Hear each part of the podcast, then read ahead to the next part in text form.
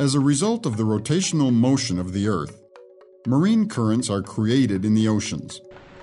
Currents coming from the poles are cold. They spread along the western coasts of the continents and cool the air.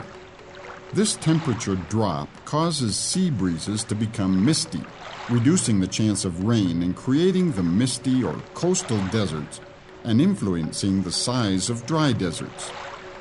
This effect is also responsible for creating a benign climate in many places. For example, Iceland is a country with a very northerly latitude.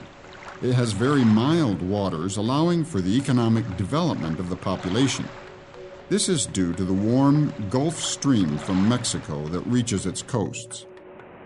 Thus, if we were to make a round trip by boat to Europe and back, departing from Veracruz, Mexico, the eastward trip would be faster than the return trip because we would sail with the currents.